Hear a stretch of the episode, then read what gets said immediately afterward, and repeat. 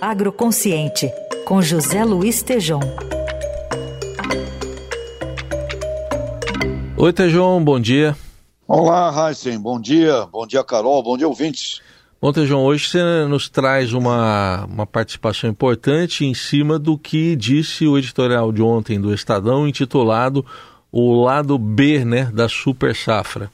Exato. O, a opinião do Estadão ontem para assinantes né, assinalou o lado B da Super Safra e continuou. Déficit na infraestrutura de armazenagem desperdiça boa parte da colheita nacional. E é por aí mesmo, verdade isso. É, ainda contando para armazenar uma parte disso, com aqueles silos bag, né? Uh, ainda conseguimos guardar soja e milho literalmente no chão, que eles ficam no chão ali na, nas propriedades agrícolas, uma solução criativa. Então, a Conab estimou em 317 milhões de toneladas a safra, o que parece, Heinz, ser grande, e tem mérito, sem dúvida nisso, crescemos, mas queria dar uma ideia aqui para você, para os ouvintes, o milho nos Estados Unidos, só o milho deve superar a marca de 380 milhões de toneladas. Ou seja, só o milho norte-americano é muito maior do que todos os nossos grãos juntos. Então, isso significa o quê? Que temos muito para crescer.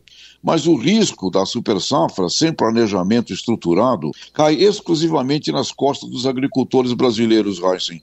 Não só pelo déficit de armazenagem, com seu notório desperdício, você vê muita coisa armazenada em caminhão aí, andando quilômetros pelo país, mas pelo impacto também dos preços, porque os preços recebidos pelos produtores ficam menores, em função da pressão desordenada da oferta e das vendas, tudo ao mesmo tempo. Né? Então, há um grande mérito para os agricultores brasileiros, porém, uma pesada crítica temos que fazer ao sistema inteiro do agro que não se articula para planos com ações estratégicas e estruturantes.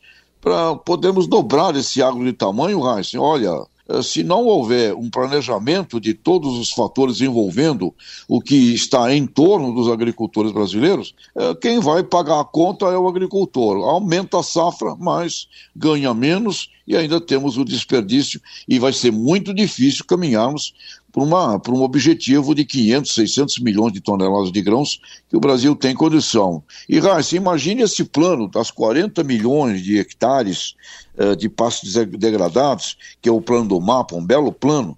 Se isso for colocado para produzir, é praticamente outros 300 milhões de toneladas de grão só nesse projeto aí. Então, Heisen, tem que ter planejamento, estrutura, e está na hora do pessoal se reunir por uma organização do nosso sistema de agro como um todo, viu, Heisen? Certamente, né, Tejão? E para resolver isso tem que ter essa, essa união de esforços, né? Porque, enfim, o plantio está ali, podemos dizer, até garantido, os resultados são bons, mas aí se perde pelo caminho. Ah, teve um, um, período que se perdia até aqui pela Avenida dos Bandeirantes, a imensidão de soja, né? Que ficava aí pela de, derrubada pelos caminhões, né, Tejão? Você deve lembrar disso. Lembro bem. Agora, como tem ali a, o, o, o Rodoanel, Isso. é pé demais por ali. E, na, e, quando você chega ali em Santos, se você entrar pelo, pelo lado do porto, você vai ver ali um monte de coisa. Ou seja, desperdício.